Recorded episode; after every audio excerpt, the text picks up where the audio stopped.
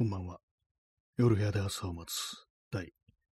69回スタートです。本日は10月の27日、時刻は23時37分です。東京は今日は晴れでした。はい。バラ色の金曜ってことで、あの、花の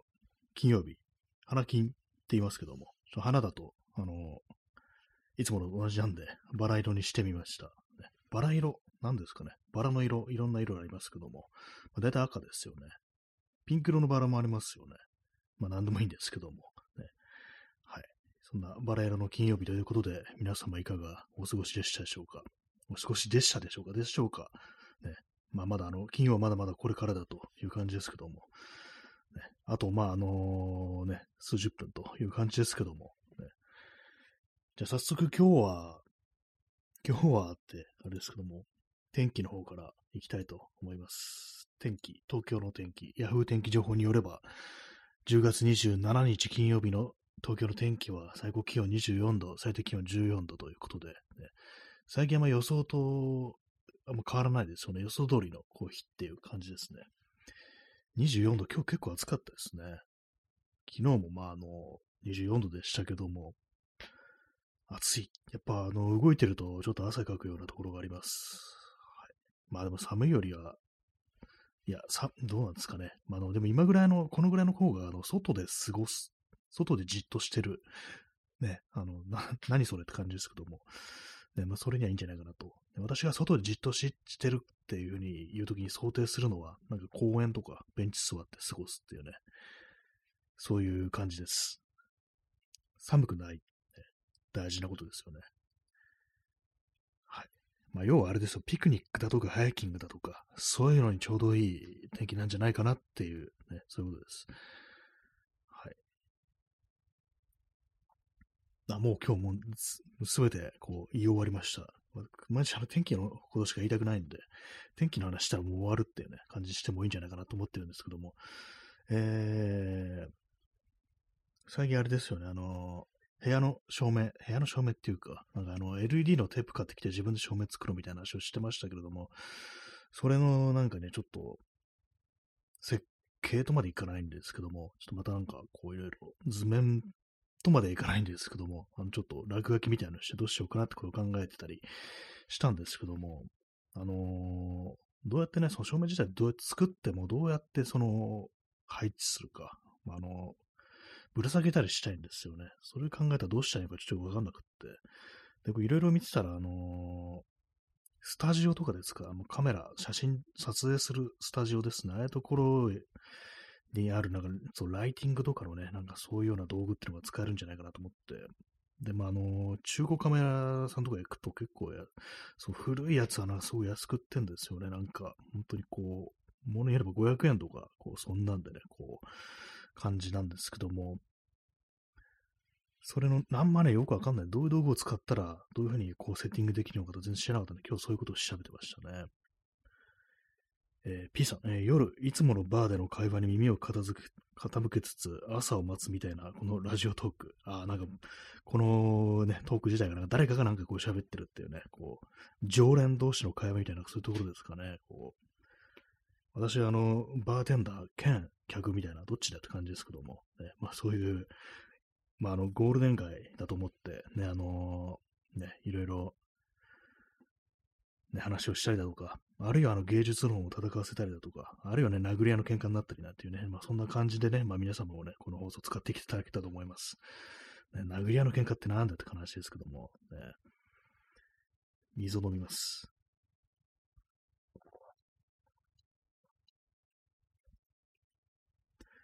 まあその、スタジオとかに置いておくような道具ってのはいろいろあるみたいで、なんかいろいろ見てたらあれですね、あの、オートポールっていう、なんかあの、突っ張り棒の一番なんかすごいやつみたいのがあるらしく、それはまあ本当まあ突っ張り棒なんですけども、突っ張り棒って大体あの、あれですね、くるくる回して固定しますけども、そのオートポールってやつはなんかレバーみたいなのがちゃんとやれるという、そういうことらしいんですけども、あ、それいうのを使って、そのオートポールってやつを2本立てて、で、そこにあれだなと、あの、渡せばいいんじゃないかな。なんかそう、パイプみたいのそしてそこからなんかこうぶら下げる的な感じが一番いいのかなと思ってたんですけども。で、まあ同じ道具をそのホームセンターとかで揃えてすと結構かかるんですよね。ホームセンターで材料だけの方が高い時って割とあったりするんですよ。でも中古とかでね、なんかそういうこう、スタジオ用品みたいなもの見てみると結構安かったりするんで、その毎日中古カメラ屋さんで見たことあるんですね。そのオートポールってやつが2本置いてあって、まあ古いものでね、しかも鉄ですごく重いんですけども、それがあのー、まあ、1000円っていうね、かなり破格の値段だと思うんですけども、それ売ってて、まだいぶ前なんでもう売れちゃったみたいなんですけども、ちょっとあの時買った方がよかったななんてことをね、今更ね、ちょっと思いました。あの、馬鹿にしました。棒のこと馬鹿にしましたね。棒ってすごいって、ね、生まれ、ね、こう思いましたね。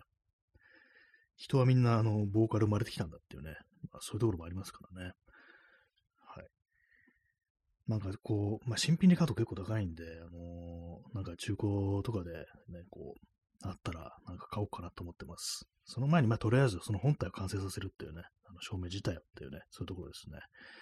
まあ、あの、ネジ穴をつけて、こうね、ねじ込んで、なんかこういろいろできるようにしようかなと思ってます。はい。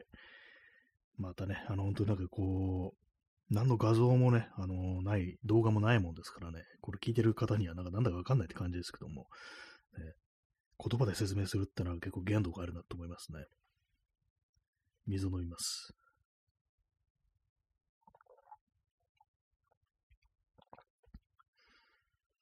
はい。もうすでに今日ね、すべての、こう、喋ることがなくなってしまったんですけども、なんか僕はなんかいろいろやろうとしたことがあったようなこう気がするんですけども、そうですね。まあ、棒はいいぞと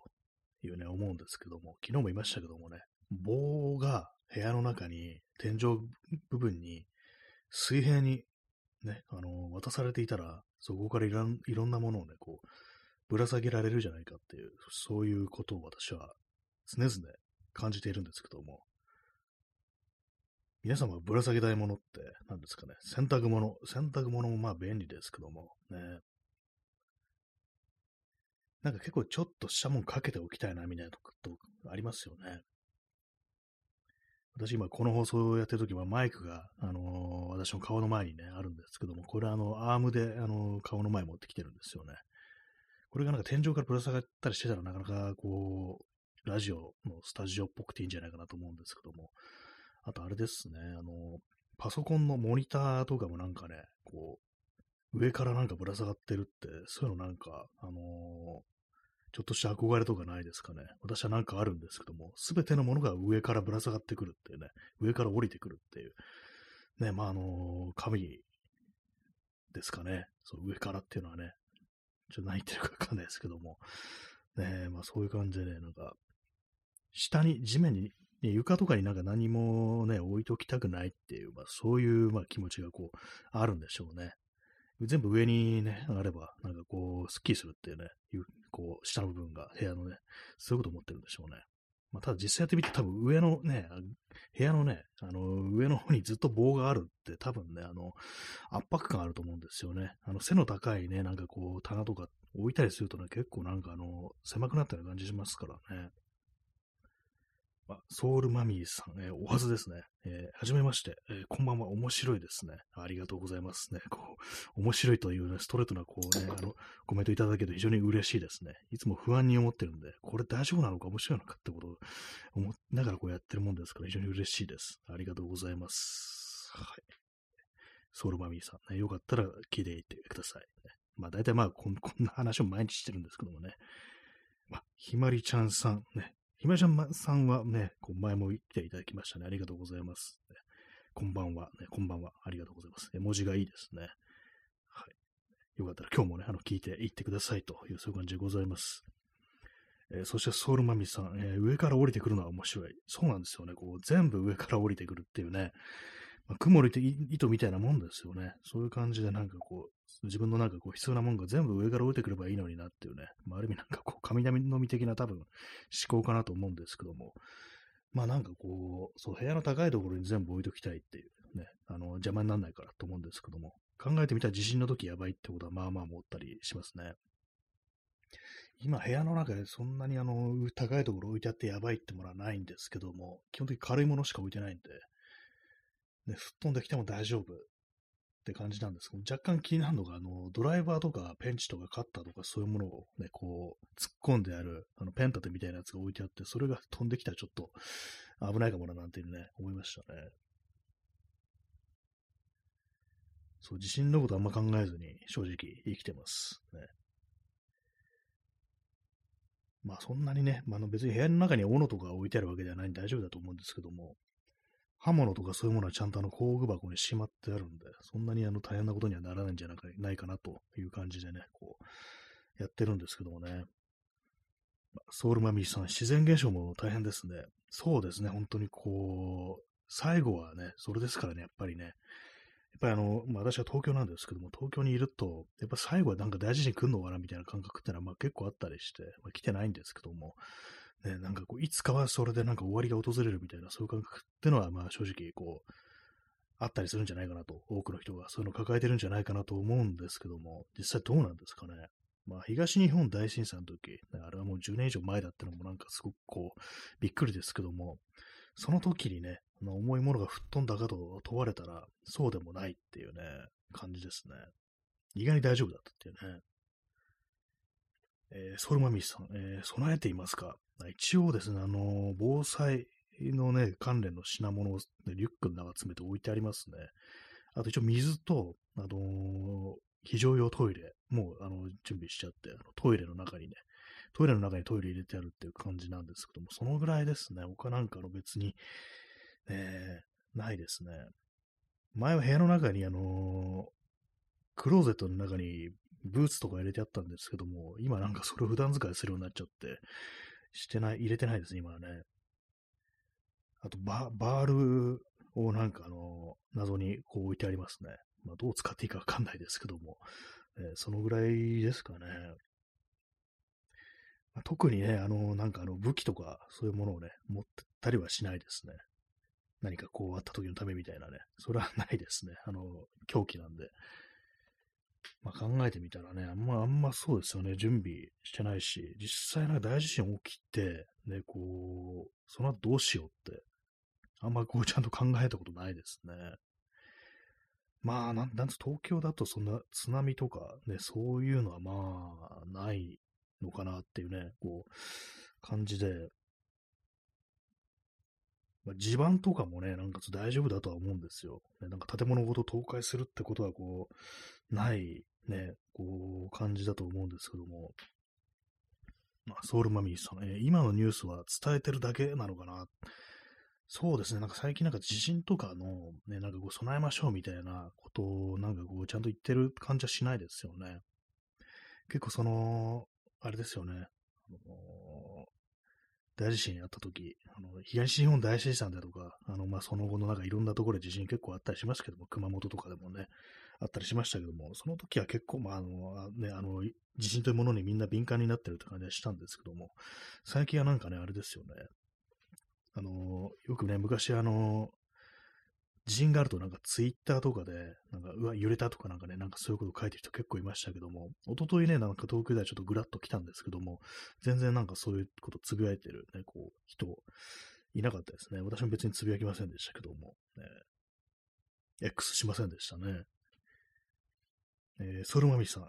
えー、伝わる人にしか伝えてない気がします。まあそうですね、なんかね。まあ一般的になんかみんな全員にね、こう、こういう感じでこう、こう危ないから周知しますっていう感じではこうあんまないですよね。まあ私もなんかこう人のこと言えないから、あんま考えてないから、人のことどうこうってやれてもないですけども、えー、ライト、ライトはね、あります。私は自転車に乗るんで、自転車用のライト常にこう、机の上に置いてあるって感じなんですけども、そうですね。一応まあ非常用の食べ物みたいなのもその防災リュックの中にこう入ってるっていう感じですね。まあでもなんか、そうですよね。バールとか、ね、なんかそういうもの、斧とか、そういうもの、なんかこう、部屋の壁とかに飾っておきたいですね。えー、ソウルマミさん、えー、ふむふみ、ね、ありがとうございますね。ふむふむ、なんかちょっと可愛くなった感じのね、あれですけども。結構あの、YouTube とか見ると、なんかそういうね、大災害というか、こうね、あれですよね、こう、そういうのに備えてるみたいなね、そういう装備とかをね、なんかこう、いろいろ見せてるっていうのがあったりしますけども、なんかああいうのあるんですよね、なんかあの、呼び方がね、エマージェンシーパックみたいな、そんな名前で、まあなんかそういうね、こう人たち、本当なんか極限の状況になんか常に備えてるっていうね、ちょっと変な人たちなんですけども、そういう人たちのチャンネルで、こう自分はね、もう常にね、何かあったらね、何があるかわからないからこれもう備えてますみたいなね、そういう紹介してるっていうのがあったりして、割とたまに見るんですけども、えー、えー、ソロマミさん、えー、インフミですね。ねあ踏んで、踏めてますね。踏めてますね。っていうか、ね、かね、もう、どんどん何でもね、踏めるときに踏め、踏め、踏んでいきましょうっていうね、まあそういう感じですよね。まあ、私はこう、ラップはこうやりませんけれども、ね。なるべく踏んでいった方がなんかね、こういろんな、そのラップとかじゃなくても歌とかでもね、なんかあのリズムがいいとか気持ちいいとかそういうのありますからね、踏めるときに踏んでいこうじゃないかというね、まあそういうところなんですけどもね。そういうところなんですけどもって、どういうところなんだかわかんないですけどもね。えー、P さん、えー、 prepper グッズ、あ、そうですね、そう、 prepper っていうのは、まあ、 prep っていうのは準備するっていうことなんで、備えるものたちっていうね、ことですからね。それでこう、そう、いろいろそう紹介してるってね、面白いんですよね、あれね。ただ本当になんかわけのわかんない人に対してね、なんかこう、普通にね、なんか武器があるみたいなね。これね、あの、災害っていうよりはゾンビに備えてないの？備えてないみたいなね、なんかそういうの人いますからね。ああいうの面白いんですけどもね。えー、ソえー、ソウルマミーさん、えー、韻を踏む感じ感じです。韻がなんかのね、こう、隠れるっていう、ね、感じになってますね。はい。えー、箱庭の住人さん、えー、プレッパーズって番組ありますね、ナッシュ上に。あ、あるんですね。なんかちょっと気になりますね、それね。確実にちょっとなんかやばい人たちでは多分、こうあると思うんですけども、ね、なんか気になるんですよね。そしてね、出遅れましたのギフトをいただきました。ありがとうございます。ね、この、この放送はね、非常になんかあの遅刻に厳しいという感じで、10秒ね、10秒ね、遅れたらね、あの、遅れ、出遅れましたのね、あのー、あれが飛んでくるという感じなんですけども、ね、今日もありがとうございます。えー、ソウルマミーさん、えー、ゾンビってってね、いるんですよな、本当に。そうね。まあ、半分、本気でやってるのはないと思うんですけども、ね。まあ、ゾンビに備えるのはちょっとロマンですからね、こうね。いろんなね、こう映画だとかドラマとかで題材になってますから、ね、もし自分がこの世界にいたらどうしようかなみたいなね、ことをね、やっぱ考えますからね。えー、ソルマミさん、えー、どんな人かななんてってね、ちょっと W ね、あの草をいただきましたけども、ね、そうですね、そういう人たちどんな人なのかなっていうね、まあ、あの、そんな世界の終わりに備えてるっていう時点で、まあ、かなりね、こう、やばいね、こう、人じゃないかなと、こうね、思うんですけども、ね。えー、P さん、え、因果鉄道。因果鉄道って、何ですか、あれでしょうね。なん、根本圭でしたっけ？なんかあの、ありますよね。なんか、あの、鬼畜系とか言われてる、言ってた人が今もいるんですよね。存命なんですよね。なんかあの、紫百郎っていう人と私ね、あのー、根本圭って人がごっちゃになって、あれですよね、紫百郎は、あのー、あれですよね、読者に、ね、殺されたんですよね、確かね。で、なんかまた、またなんか一気に血生臭いというか、なんというかね、あのあれの話になってますけども、因果鉄の方、との方、因果鉄道の方は、えー、根本系ですよね。あんまわかんないですけども、よく。まあ、この放送ね、私があの、拾えてないってことがね、あの、多々ありますので、あの、あんまりこう気にしないように、こう、ね、聞いてください。はい。えー、ソウルマミさんね、注射のね、注射のあれですね、文字ですね。あでも、そうですね、そう、薬とかそういえばそう、必要ですよね。私別にあの、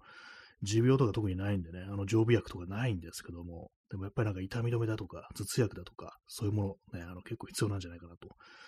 そうですね、医療医薬品なんかあんまなないと思います。多分その防災バッグの中、せいぜいもう簡単なね、あの、その、あれですよ、包帯だとか絆創膏だとか、湿布的なものとかしかなくって、薬は多分ないですね。まあ薬、薬と言ってもいろいろこうありますけども、ね、まあ、そう、急に思い出したんですけども、昔見たね、なんかあの映画で、ちょっとタイトル忘れちゃったんですけども、イギリスの映画で、あの、主人公が、あのードラッグ中毒で、まあなんかヘロインだとか、そういうものをなんかやりまくってるんですけども、ある日ね、こうそういう感じで、いつものようにこうドラッグをやって、こう、ね、あのーヘロヘロになってね、あのー飛行場にね、あの空港に行っちゃって、で空港の荷物の中に紛れて、それでね、あの、紛争地帯にね、なんかそのまま行っちゃうっていうね、そういうのがあって、で、まあ、その時ね、まあ、その紛争地帯ですから、その、怪我した人たちがたくさんいるわけですよ。ね、負傷した人たちが。そこで自分の持ってる薬を鎮痛剤としてみんなにこう使ってくださいと言って、なんかこう、すごくね、こう感謝されるっていうね、なんかそんな映画ありましたね。急に思い出しました。まあ、私はそう薬やらないもんですから薬持ってないんですけども、ね、でもなんかこう、その痛み止め的なものぐらいはね、なんかそういうのってあってもいいのかもしれないですね。はい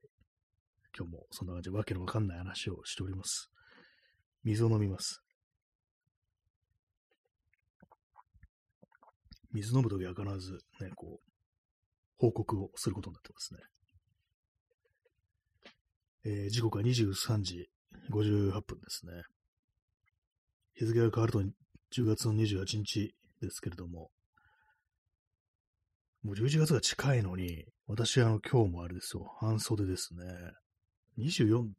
まあ、去年、去年どうだったかちょっとね、あんま覚えてないですけど、まだこのぐらいの時期、ちょっと半袖だったようなね、気はしますね。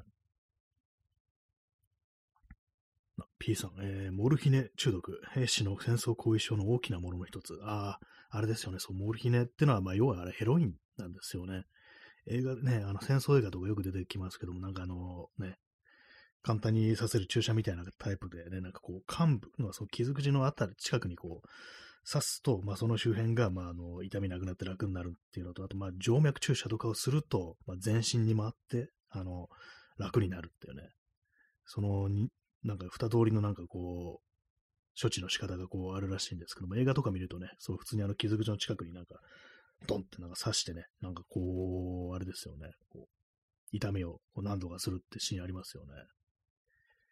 あれもでもなんか、その、打ちすぎちゃうと、まあ普通にそのまま死んでしまうなんていうね、ことがあるらしく、私昔見た映画であの、プライベート・ライアンってね、まああの、スティーブン・スピルバーグ監督の映画、ね、あの、第二次大戦のね、あの映画ですよね。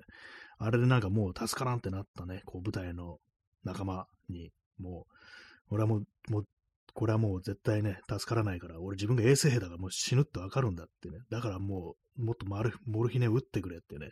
どうせ死ぬんだからみたいなね、そういうシーンがありましたね、そういえばね。えー、ひまりちゃんさん、えー、強すぎる。ね、さっきのあれですね、そう、戦地にね、急になんか飛ばされて、ね、自分の懐のヘロインを使ってね、なんかこう人の役に立つっていうね、まあ、その時はその時はね、感謝されたというね、感じでしたからね。えー、ソウルマミさん、えー、私も半袖です。あ、よかったですね。もうこ、コーヒーってなんかね、半袖とか自分だけなのかなみたいなこと思いますからね。普通に外見るとなんかコートとか着てる人いたりして、マフラーもね、マフラー巻いてる人いますからね。まあ、朝方ね、ほんとなんか早朝とか、まあちょっと少し肌寒いかなぐらいの感じありますけども、ね、私はね、まあどうせ暑くなるぞっていう感じでね、そういうものは一切こう考えずに、こう、ね、昼間にね、しか対応してない服装をね、普通にしてますね。半袖。ね。半袖大丈夫ですね。えー、ソルマミさん、ね、映画から読めることもありますね。そうですね。なんか結構いろんなことをなんかこうね、映画で知ったなみたいなね、こうありますからね。モルヒネをなんか打ちすぎたらやばいということはね、そのプライベートライアンでね、覚えましたけども、私今のとこモルヒネ打ったことないんでね、わからないですけどもね。まあ、せいぜい日常的にね、一番ね、なんかその痛み止め的な、麻酔的なものを打つ機会っていうのは、やっぱあの歯医者行った時かなと思うんですけども、ね、なんか私昔子供の時とかね、なんかその普通に削る時とかね、麻酔とか打たないで、そのままガリガリガリってね、こう行かれて、非常になんか痛かったし恐ろしかったって覚え、思い出があるんですけども、最近はなんか歯医者行くとちゃんと削る前にあの、麻酔とか打ってくれたりしますからね。助かりますよね、なんかね。もう大人でもね、やっぱ歯医者はね、怖いですからね。なるべくなんかね、こう行きたくないっていう、こう、感じなんですけども。えー、0時2分ですね。10月の28日ですね。10月は31日までなんですかね。31枚ですね。もうすぐね、こう、10月がこう行ってしまいますけども、ね、11月もなんかこの調子でかなり暖かいんじゃないかなっていうね、感じですね。今年は何か特に暖かいという話は聞きますからね。はい。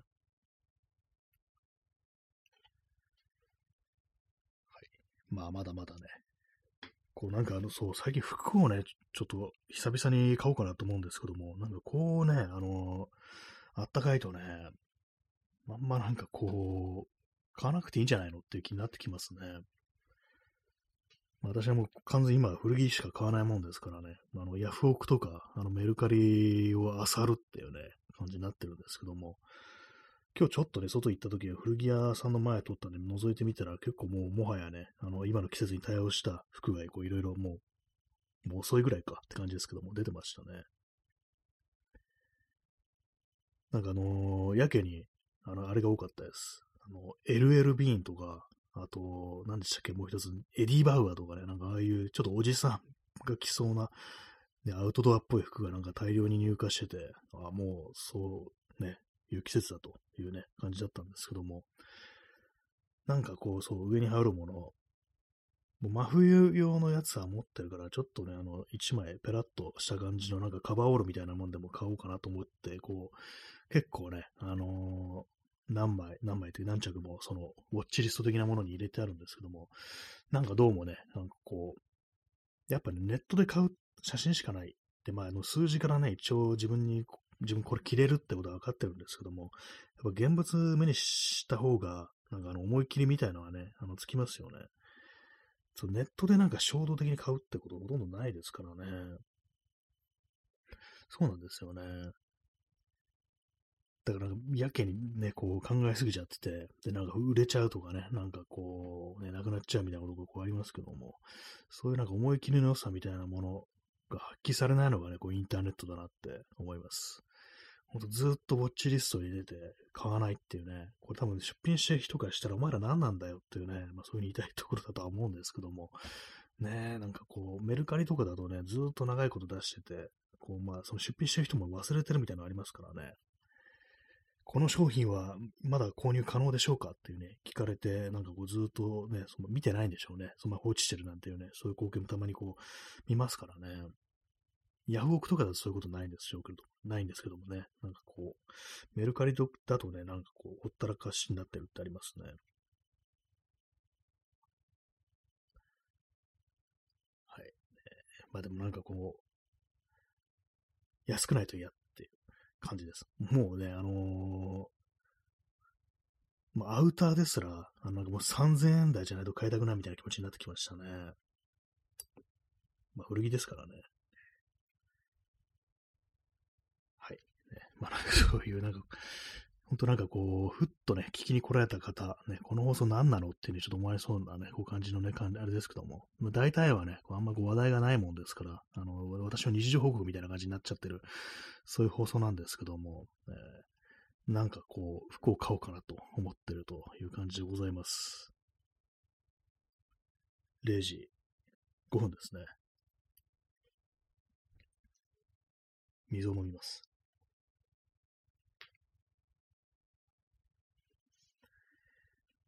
はい。まあ、そんなバラ色のこう金曜なんですけども、もうすぐね、こう、終わりの時間がこう近づいてまいりました。本日は9名のね、あの方にお越しいただき、ね、我慢強い方が7名残ってらっしゃるというね、まあそういう感じでね、こう、前も変わらずのね、感じでこう毎日やってますけども、そろそろお別れの時間が近づいてまいりました。ね、なんかこう、もっと話題がないといけないなっていうね、感じですね。なんか本当あ、P さん2部やってありがとうございます。じゃあちょっとね、今日は2部、第2部やります。この放送2部制が多いですからね。あの、延長チケットがない場合は、こう、2部制ということで、あの、1部終わって、またすぐね、間髪入れず、もう一回始めるっていう感じでね、また今日も行きたいと思います。はい。あ、ひまりちゃんさん、え、今日もいい声です。ありがとうございますね。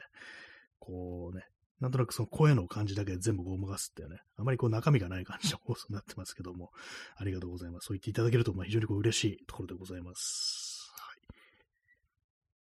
というわけでね、今第1部が終わりましたけども、まあ、即座に第2部始めたいと思います。はい。今日のタイトル何だったかな？あ、バラ色の金曜ですね。バラ色の金曜第2部。はい。スタートです。はい、えー、バラ色の金曜第2部ですね。まあ、あの、金曜というか、もう日付変わっちゃったんで土曜になってるんですけども、えー、本日は、えー、10月の日付変わりまして、28日、10月27日の深夜ですね。で、まあ、時刻は0時7分でございますけども、まあ、今日も第2部始めました。はい。まあ、そんなに喋ることもね、こうないんですけども、えー、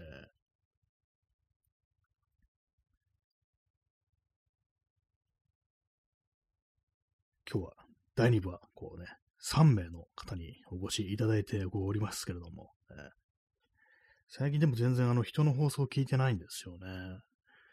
聞かなきゃと思ってるんですけども、そう、ポイント、コインかな？なんかそれ全然使ってないんで、3000ぐらいあるんでね、なんかこうせっかくだからなんか誰かにね、なんか送れよって感じなんですけども、でも自分がこの放送をね、終えるとね、あのー、あんま他の人の放送を聞くこともなくっていう感じなんですけども、ね、なんかせっかくあるんだから使わないといけないですよね。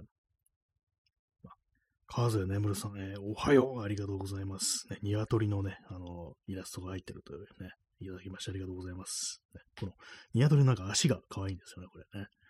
はい。あ、ひまりちゃんさん、えー、ぴょこのね、ギフトいただきましてありがとうございますね。ラジオトークの子供がね、こう、なんかぴょこっとね、顔を出してるという感じでね。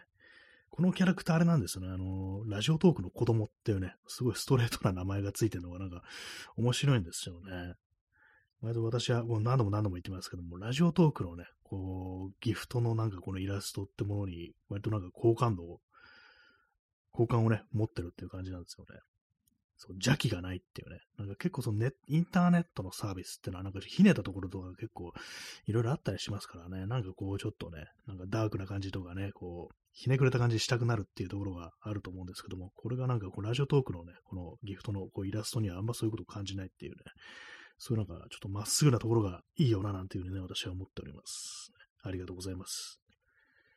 はい。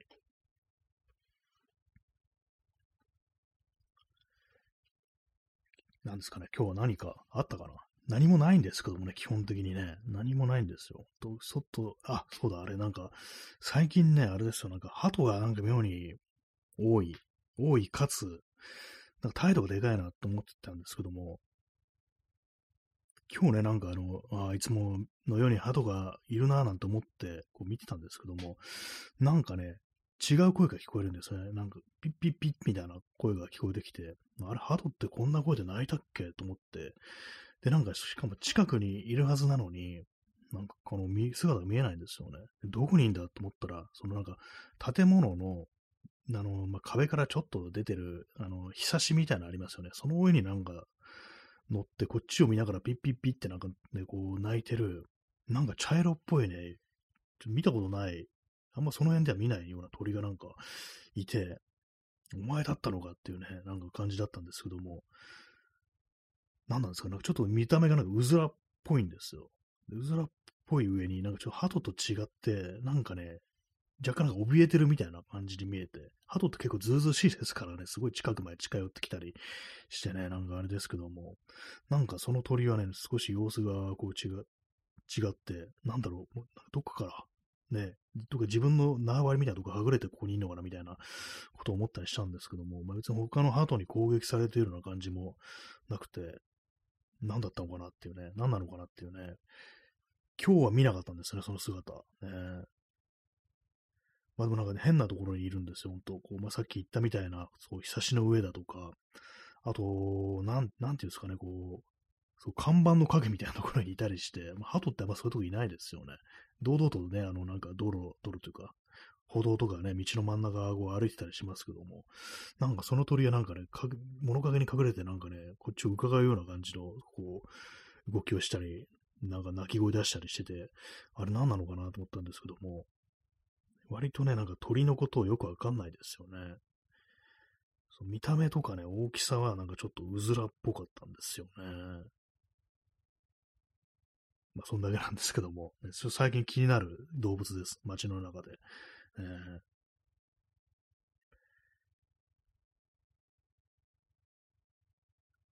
はい。動物の話でした。そうですね、他に、他に何があったか、ね。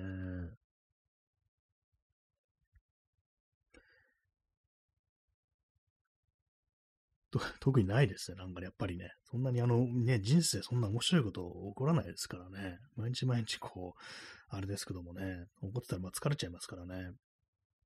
でもあれ、そんなんかよくね、世の中、そう自分の一人で過ごす時間が耐えられないから、もう予定を入れまくるっていうね、人が結構いたりするって話を聞くんですけども、すごいなと思いますね。私はなんかこう、まあ、一人でいるのが大丈夫ってわけじゃないんですけども、予定入れようと思っても、誰も捕まんなかったりしますからね。それまずね、その予定を入れることができるというね、そのまあ無理やりにしても何にしても、それがまずすごいなというふうに思います。ね、まあね、だからこそこんな感じでね、毎晩毎晩、あれですよ、このスマホに向かってブツブツブツブツ独り言言ってるっていうね、もうまあ確実にどうかしてるっていう感じの放送をやる羽目になってるんですけども、ね、長いですからね、これもう4年目に突入してるっていうね、まあまあどうかしてますよね、本当ね。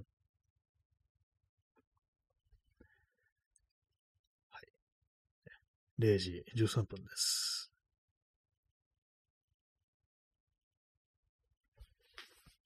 今何を、何を喋ろうか、こう考えてるんですけども、ね、これがあれですよ、公共の電波だったら、6秒黙ったら放送事故になりますからね。まあでもラジオトークはもう何秒黙ろうが、あの、すべてこのね、あれですからね、こう、やってる人間のあれにこう得られる、ね、こう左右されるものですからね。こうやってるやつが大丈夫だって言えば大丈夫ってことになりますからね。えー、P さん、継続すると得られるパワー。まあなんかそういうのありますよね。継続すると得られるパワー。ね。スリップダメージっていうんですかね。違いますね。それ自分にダメージ入ってんじゃないかって感じですけども。ね、まあなんかそういうのありますからね。そう、続けるとどんどんどんどんね、あの、効果が上がっていくみたいな、なんかそういうやつ。ね。あの、グラフで言うとなんかね、こう、ずーんとなんかこう、右肩上がりになるっていうね。この放送にそういうところがあるかなと思うんですけども、まあ、続けて言うとあれですね、あの、喋ることになれるっていうか、声の出し方が、まあ、常に、まあ、あの、臨戦態勢みたいな感じで、結構まあ日常生活で、なんか不意になんか声かけられた時もちゃんとなんか対応できるみたいな、全然こう、まあ、喋ってない状態だとなんかちょっとかすれちゃったりだとか、まあ、そういう風になると思うんですけども、いわゆるまあ、喉も筋肉みたいなもんですからね、こういう風にやって毎日喋ってると、割となんかね、こう、いざって時にちゃんと声出たりするみたいなね、こう、感じがありますよね。いざって時ってなんだって感じですけども、あんまこう口ごもることがなくなるような、そういう感じはありますね。まあ、それぐらいですかね。まあ、それはそれでいいことではこうありますけどもね。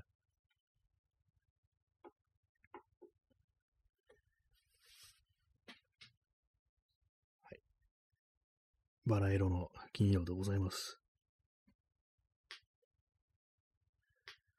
なんですかね、あとね、こう、さすがにそろそろあれですね、私、あの、夏の間は、あの、窓辺に段ボールを立てかけておいて、暑いから、あの、日の光遮ってたんですけども、そろそろどかしてもいいのかな、みたいなね、感じにはなってますね。冬の間なんか結構暗いと気がめいりますからね。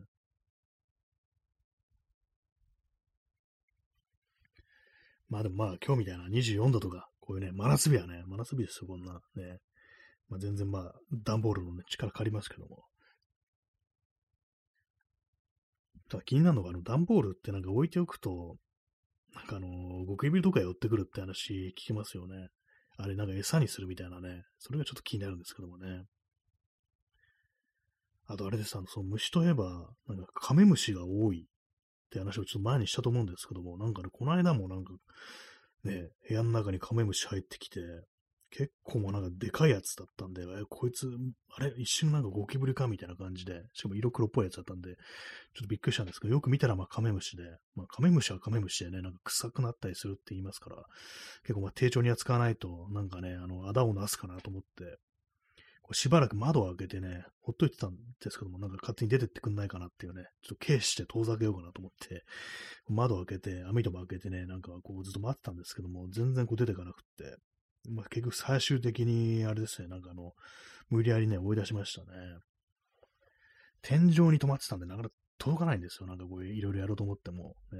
で、なんかあの、紙みたいの使って、紙使って、それなんとかこう伸ばして、こう、ちょっとずつちょっとずつね、つっついて、で、まあ、それで窓の方にね、こう、追いやって、最終的に落下していきましたね、あのね。落下しながらなんかね、こう、その窓の外に落ちる寸前にブブってなんかね、一瞬こいつ飛んだなみたいなね、感じだったんですけども、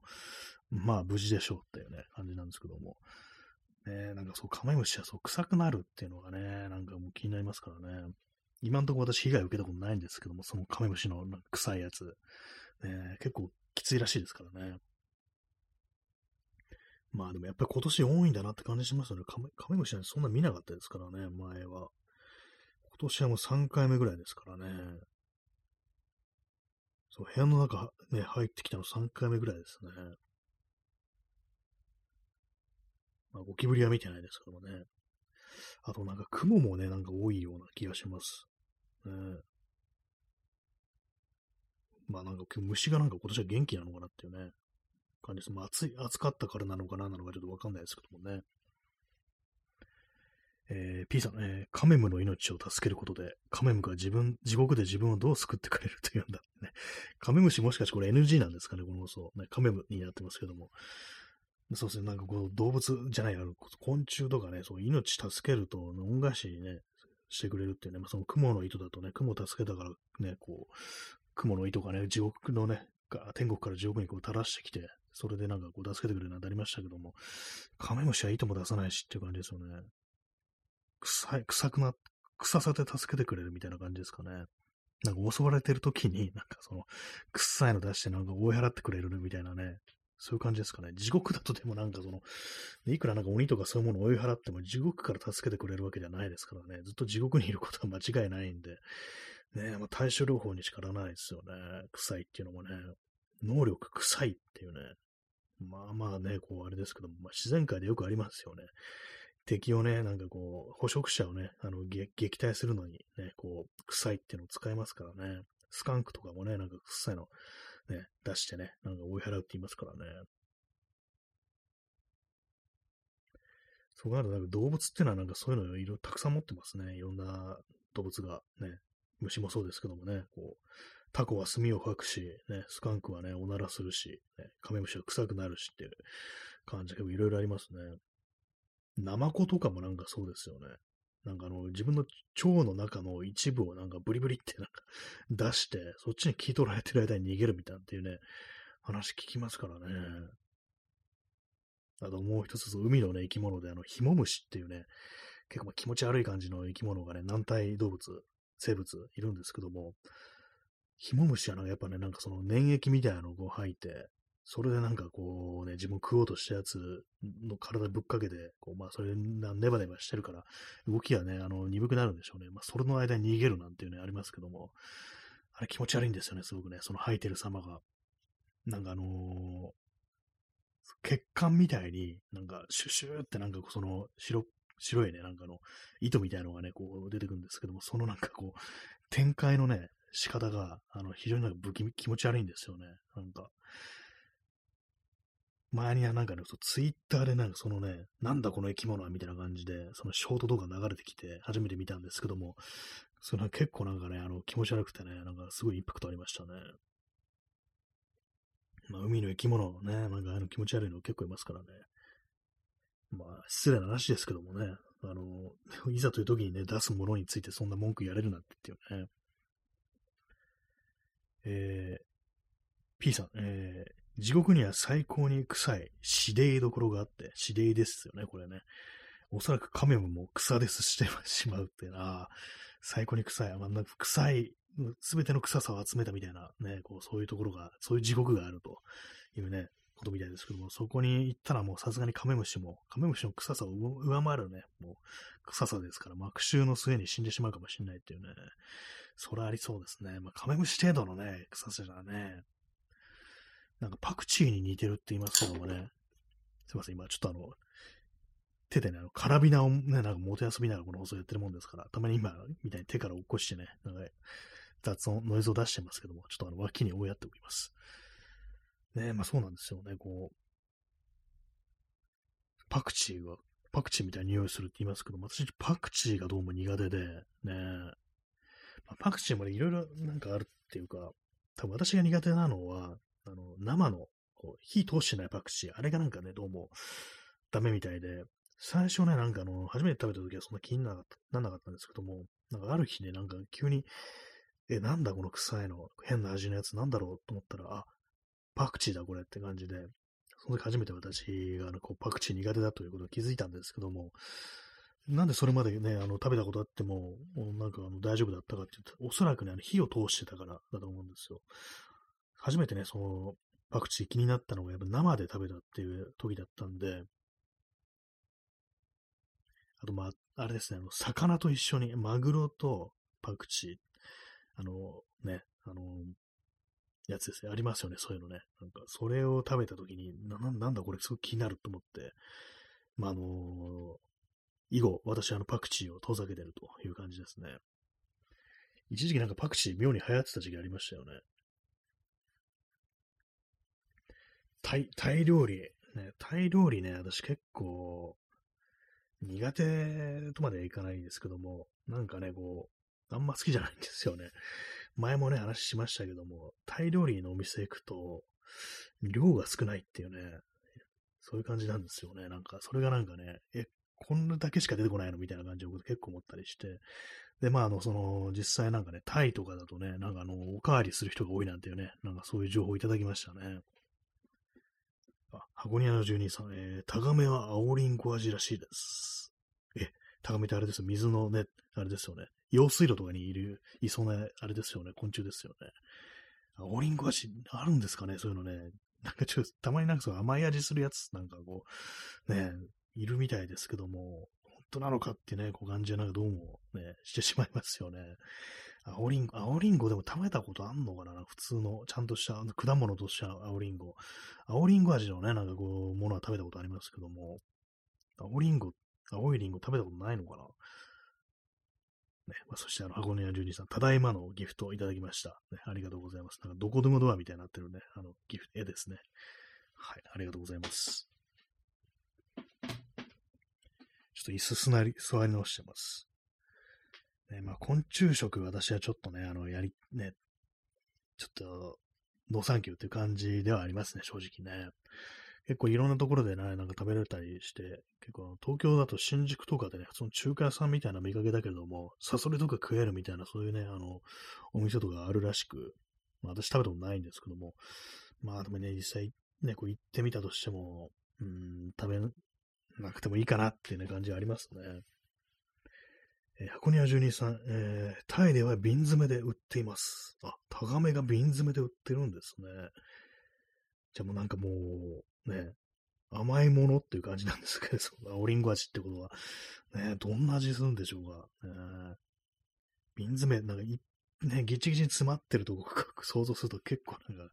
きつみがありますね、なんかね。まあでも、慣れるのかもしれないですけどもね。えー、P さん、えー、死でいどころ、えー、地獄で一番苦しみの少ない、統括地獄の一番目なのに、カメムでも生きていけない、排泄物物を似ているお鍋で一緒にやれる地獄。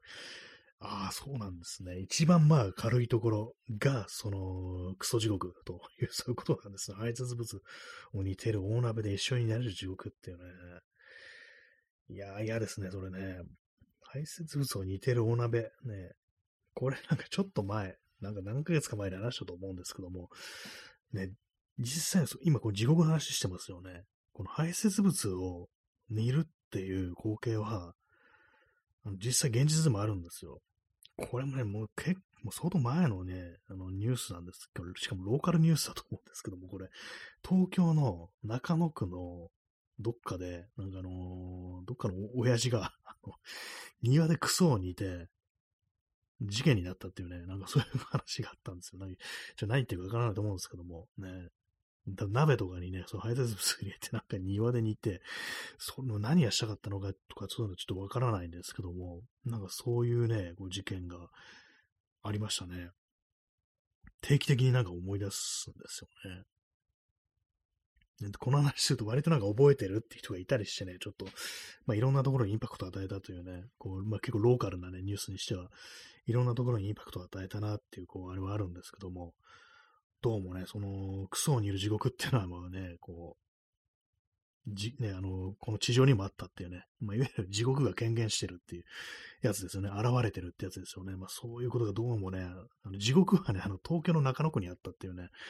東京の中野区のね、なんか民家の庭にあったっていうね、まあそういうことですからね。まあ、あれもなんか誰かね、地獄に落ちてたのかもしれないですけども、あの場所でね。まあその親父がなんか地獄に落ちたって可能性もありますけども、ね、生きながらにして地獄に落ちるっていうね、いわゆるまあね、こう、一番きついね、こう、ところにいたのかもしれないですけども、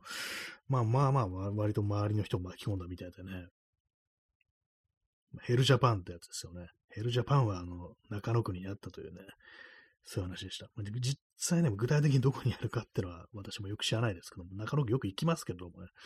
どの辺にあったとかそういうことは私は知らないです。ただなんとなく中野区だというね、まあそういう記憶だけがあるっていう感じなんですけども、ね、まあ皆さんもちょっとそういう地獄起きないようにね、こう気をつけてください。ね、まあでも一番軽いんだよなっていう感じですからね。えー、P さん、えー、それだけじゃなく、じゃなくて、えー、それを流し込まれ、ダイヤモンドのくちばしを持つ鳥に体を食いちぎられるという攻めくも追加効果あり、かなりきついですね。ダイヤモンドなんだっていうね、不思議な地獄、不思議でもないですけども、ね、かなりきついですね。なんかギリシャ神話のね、あれですよね、プロメテウスが受け受けたね、こう攻めくをね、ちょっと思い出しますけども、ね、あれもなんか生きながらにね、なんかカラスにつ、ね、臓物をね、ついばまれるなんていうね、なんかそういう罰をこう、ゼウスにね、与えられてたっていう話ありますけども、ね、地獄に落ちるとダイヤモンドなんだっていうね、きついですね。ダイヤ、ダイヤなんだって感じですね。追加効果。ね、クソ、クソを流し込まれた上にっていうね。あれですね、なんかこう、地獄。地獄といえば私なんかね、子供の頃に水木しげるの地獄入門みたいな、ね、こう本を読んだことがあって、まあその名の通りでなんかこう、ね、まあ、漫画の形式で地獄ってものを紹介していくんですけども、まあ人間がね、こう地獄案内で、こう、いろんなとこ巡るっていう感じなんですけども、結構なんかね、あの、絵が怖かったですね。まあ、のよくね、あの、舌を抜く、閻魔様に舌を抜かれるなんて話とかがあったりしますけども、まあ、の、結構、水木しげるのね、結構緻密な感じの、いわゆるリアル寄りの絵でね、なんかこう、ね、そういう攻めを受ける人間の絵が結構いろいろ描いてあってね、割と怖かったなという、そういう、こう、ね、思い出があります。あと、あれですね、あの、こう、そういわゆるそう仏教の地獄みたいなものとは別に、まあ、あの、世界中の地獄みたいなものを紹介されてて、あの世みたいなものも、その中でですね、どっかちょっと忘れちゃったんですけども、あのー、地面にね、こう、穴が開いてて、そこから人間のね、足だけがこう出てるんですよ。そういう絵があって、これ何なのかっていうと、そのまあ、足から下ね、は、あの、まあ、火に焼かれてるというね、釜みたいなところで火に焼かれてるっていう、そういう地獄らしいんですよね。そうなんかね、こう、その、そう、穴から足だけが出てる。まあ、そのくるぶしから先だけみたいな感じでね、こう出てるんですけども、その絵面がなんかね、強烈に怖くって、未だになんかね、ちょっと覚え出す、思ってますね。ちょっと急になんかあの子供の頃読んだ本ね、またちょっと読みたくなりましたね。また買い直そうかなって気にちょっと今なってるんですけども、結構ね、割と怖かったですね、あれね。そう、子供の頃ね、読んで怖かった本とかをね、こう、探すってね、結構楽しいというか、なんていうか、ね、こう、面白いんですよね。私も前にあの、なんか、子供頃ね、なんか幼い頃家にあった、こう、実話怪談みたいなね、本、なんだったかなと気になってね、こう、いろいろこう探してみてね、そしてあの、中岡俊也っていうのは心霊研究家、ね、非常に有名な人らしいんですけども、その人の本だってことが分かって、でもそれをなんか実際にこう、古本でね、あの、探して買ったなんてことありましたけども、えまあ前も言いましたけども、そしたらなんかこう子供の頃のようなインパクトがあんまなくって、あ、こんなもんだったかみたいなね、ちょっとがっかりしちゃったとこがあったんですけども、ね、なんかこう、思い出は思い出にしちゃう方がいいのか、それとも再びね、なんかこう実際に目の当たりにしてね、こう、同じように怖がれるかどうか、自分を試してみるっていうね、そういうことをやったりする方がいいのか、どっちかわかんないですけども、でもまあ、あの、わかるんだったらね、なんかちょっとね、あの、買っちゃいたいなっていうね、買って読んでみたいなって気持ちありますね。まあ、たまになんかそういうのプレミアとかなんかついてるのかなんかわかんないですけども、すごく高くなってる時ありますからね。えー、時刻は0時32分ですね。10月の28日です。この放送はあの概要欄にあれなんですよね。散歩の話とか怖い話をしたりしますってこと書いてあるんですけども、怖い話全然してないですよね。まあ、何が怖いかっつったら、さっきみたいにクソ似てる話だとか、あとはまあこんなわけのわかんない話を毎日してる奴がいるっていう、まあそれがまあ一種の怖い話かなとは思うんですけども、あんま普通の一般的な意味の階段っていうのがね、あんまり私ないんでね。まあ正直なところ幽霊とかまあ信じてないっていうところがあるんですけども、まああの、あれですよ、あの、娯楽としてね、なんかそれすんのは好きっていう感じですね。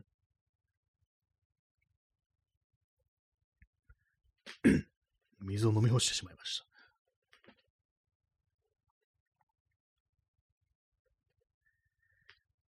はいね、25分39秒ということでね、あとまあ5分切りましたけれども、本日は7名の方にね、第2部、7名の方にお越しいただき、我慢強い方が6名残ってらっしゃるということでね、ありがとうございます。2部制の放送でございます。まあ、怖い話は最近あんま見るの、見ることもしてないですね、そういえばね。見てないですね。見たり読んだりとかしてないですね。そう、怖い話っていうのは結構なんかこう、あれですからね、ある程度その、定番の話みたいなのをね、読んじゃったりすると、あともう結構、そのパターンというか、派生みたいな感じでね、だんだん読めてくるんですよね。それがまあちょっとなかなかこう、難しいところであるんですけども、ね、お話っていうのはやっぱあのー、言葉ですからね、文章ですからね、そうビジュアル的な怖さってものは自分の頭の中で想像するしかないっていうのがまずこう、あるんでね、なんかこう、なかなかそう、差をつけるのが難しいところであると思うんですけどもね。まあ、稲川淳二とかね、こう、未だに現役で、こう、ずっとね、あの、階段ツアーこうやってますけども、本当話集めんの大変だろうなってことはね、やっぱ思いますね。